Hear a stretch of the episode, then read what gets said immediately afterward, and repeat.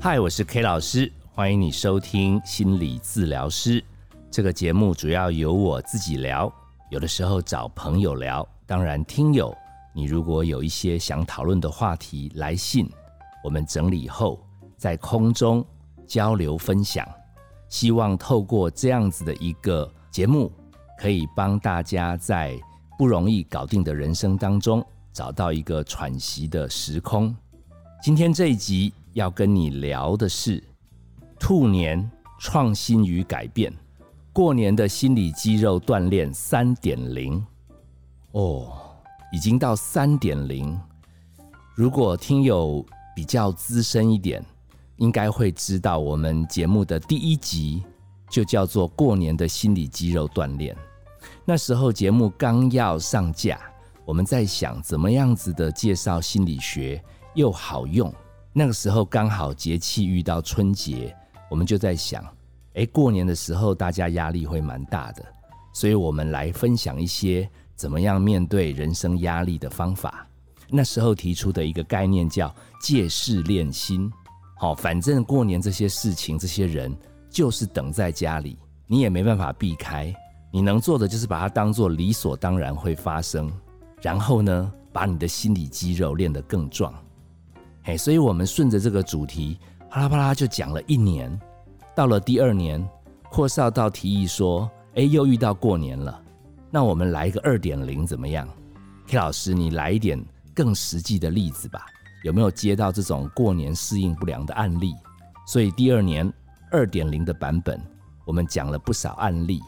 我们以身心保健大扫除的概念来强调，反正呢。最重要的一件事是撑过去，不要受伤，不要生病。好，有兴趣的话，一年前而已，大家可以把袋子调出来复习一下。其实今年也还是很好用。那没错的话，今年第三年非常感恩，我们节目还在，我们又来到过年的心理肌肉锻炼的时间。哎，如果我们只叫三点零，好像有点老梗，所以我们强调。创新与改变的重要，哎，可能我们也会讨论一点兔年的运势，哎，有兴趣的话，不妨过年期间下载下来慢慢听。那掐指一算，好像今年的年假应该是 K 老师有印象以来最长的年假。这个如果内行的人就知道，你人生有一点阅历，年假越长，风波越多，要平安下庄。今年没有三两三，可能是过不了关。嘿，不是在除夕，就是在初三，要不然在初八，总会来一个家里的大爆炸。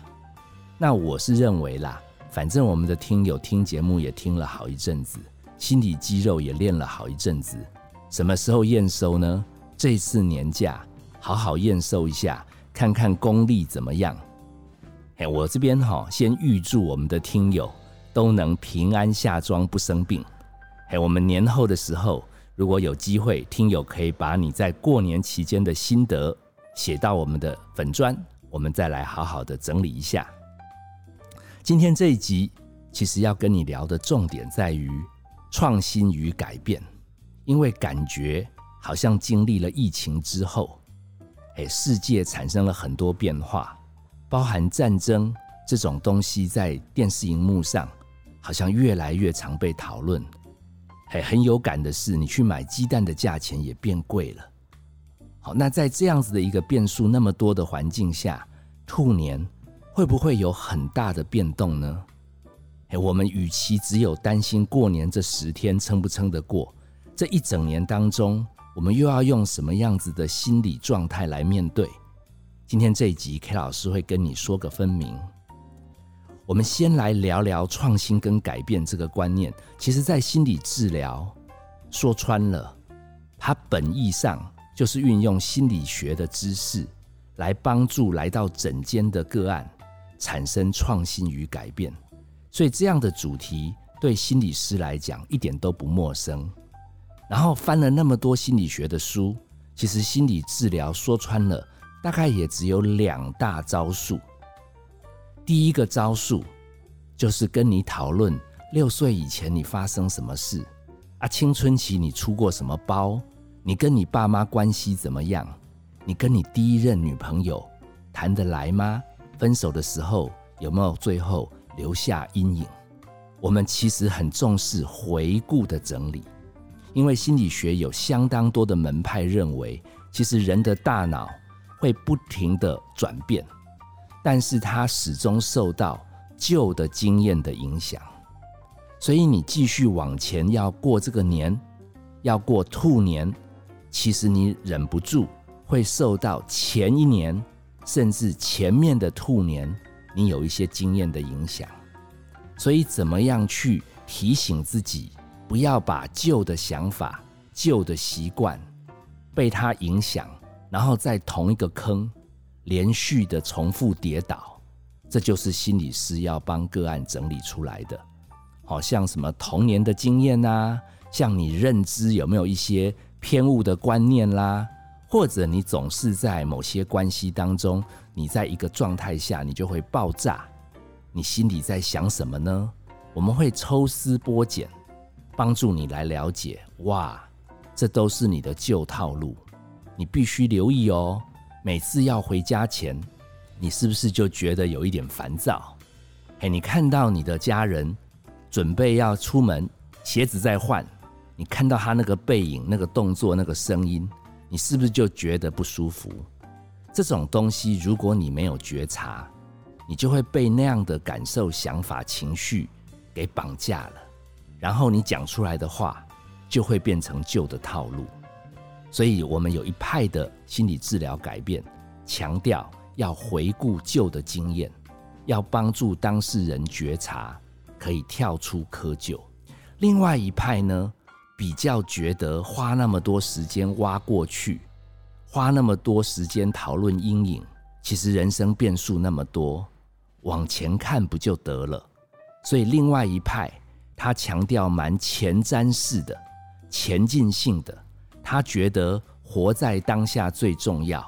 好，当然当下的状态你很烦躁，你可以抱怨一下下，但是赶快把思绪拉回到再来的人生能怎么做，下一步要怎么接招，其实才是心理治疗的重中之重。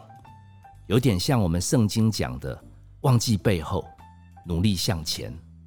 这一派的心理治疗现在蛮流行的，他们速度比较快，切入问题比较快，讨论 SOP，下一次有类似状况可以怎么做最恰当。我们今天就从这两个派别分别来聊一下下改变与创新。第一个回顾式的治疗改变，我们发现。重点在于要刻意跳脱窠臼。我举我们上一集《篮球教会我的事》里面强调的漫画创作人井上雄彦，他就是一个不甘心炒冷饭，他喜欢要创新，所以他最新的这个动画，它不叫《Slam Dunk》，他成名的漫画就是《Slam Dunk》，可是他这一次特别改名叫《The First Slam Dunk》。我们过年要回家，学学他。The first go home。哦，你不要以为每一次回家，哎呀，又要见到三姑六婆了，又要被长辈问东问西了，好，又要有小小朋友来讨红包，好烦哦。这些都是习俗，这些都是陈科。学学井上雄彦，人家在以前的漫画里面，主角是那个红头发的樱木花道。这一次他切入的视角是一个矮冬瓜，叫宫城良田。他从不同的主角身上来重新诠释这个故事，会让你去看的时候有更不一样的角度来理解整个故事的发展。所以，The First Go Home，你这一次回去，你遇到那些长辈，遇到那些小萝卜头，你要不要刻意的避开窠臼？避开你过去会有的互动模式，你主动出击说：“哇，你头发怎么全白了？”好，如果你觉得这样不礼貌，你就说：“哇，你白的好自然哦。”哎，你头发最近这样子是怎么照顾的？头发如果对方没有变，那你可以聊他的肤色、气色，如果他肤色气色也没什么变，你还可以聊他的穿着品味，而他穿着品味也没什么变，你还可以说他讲话当中怎么多了几分咳嗽，原来他中了 COVID-19。哎，你还是可以关心他有没有什么不一样。你就是要刻意跳脱你以往会跟他的说话模式，他总是要问你那些有的没的，你就跟他聊一点不一样的，这样子你就有机会按照我们回顾式的经验这样的一个创新改变的套路，我们来一点刻意不一样的觉察。这需要你很用心的观察对方的状态。好，我希望你们可以试试看这样子的一个方式。另外一个所谓前瞻式的创新与改变，在我们心理治疗里面，我自己在网络上查到一个有名的历史学家，他叫哈拉瑞，他写了一本有名的书叫《人类大历史》。我看了他的一些分享，他强调未来的创新改变，尤其在兔年，甚至将来十二生肖继续往前走。其实变动会越来越快。你在大学学的一些什么样的知识，说不定你出社会马上就被新的产业淘汰了。他还举了一个蛮生动的例子，他说：“也许你念书的时候没有很用心，但是你想有一技之长，你做个 Uber Eat 的输送者，好，你开个货车、客车当个 driver，结果没想到隔三五年以后。”自驾车还有无人机都大量盛行，哇！送货的不需要人去亲自服务，变成机械可以搞定。那时候的人变成比较流行追求身心灵，所以你想说干脆从司机送货改成心灵老师，改成瑜伽大师，结果又发现心理老师考试要考很久，就决定去练瑜伽，把筋拉开。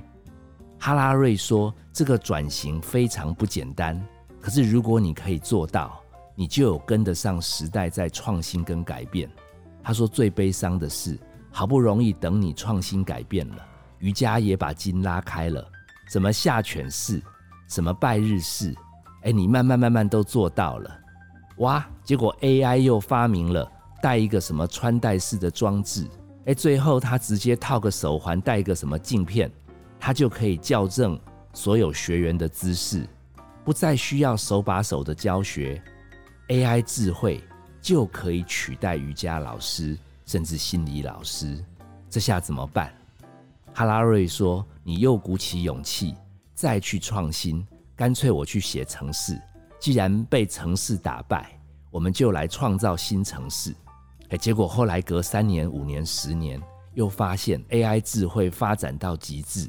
AI 可以自己在做城市的模组化，你这个工程师又准备要换跑道，听到了没有？其实一个前瞻式的创新与改变，最重要的能力已经不是你学了哪一个技能，而是你锻炼出浑厚的心理肌肉，相信自己在人生不确定当中不容易面对的人生路上，可以找到一个重新。尝试的可能，你相信自己，不管环境变动多大，你都可以跟自己说：“哇哦，太刺激了！那我们还能做什么？我们还能怎么接招？”换言之，如果应用在过年，其实你可以想的不只是好像跟亲朋好友谈话接招而已，你甚至还可以想想看，有没有什么样子的。崭新的未来，跟亲朋好友讨论。哎，你可以想办法听听看亲友对于未来的人生，他有没有什么样子的期待？对过去这几年，他有没有什么样子的压力？哎，你甚至可以学 K 老师，变成在过年期间成为你们亲朋好友的心灵鸡汤大师。哎，我还看到一个影片，你们也可以学学梅西。我觉得这次阿根廷可以夺冠，他完全有按照前瞻式的创新、前瞻式的改变。他的讲话方式很厉害哦。他说：“这几个月跟你们共事，形成一个团队。好，就在这个决赛要开踢的前三分钟，我个人感觉无比的荣幸。某某某，你牺牲了回家看你小孩出生的时刻；某某某，你腿伤了，确诊了，你依然持续一直练习着；某某某，你其实为团队付出的点点滴滴，啪啦啪啦啪啦，哇！原来这好几个月当中，梅西没有忘记他的队友做过怎么样子的付出与努力，他一个一个的谢谢。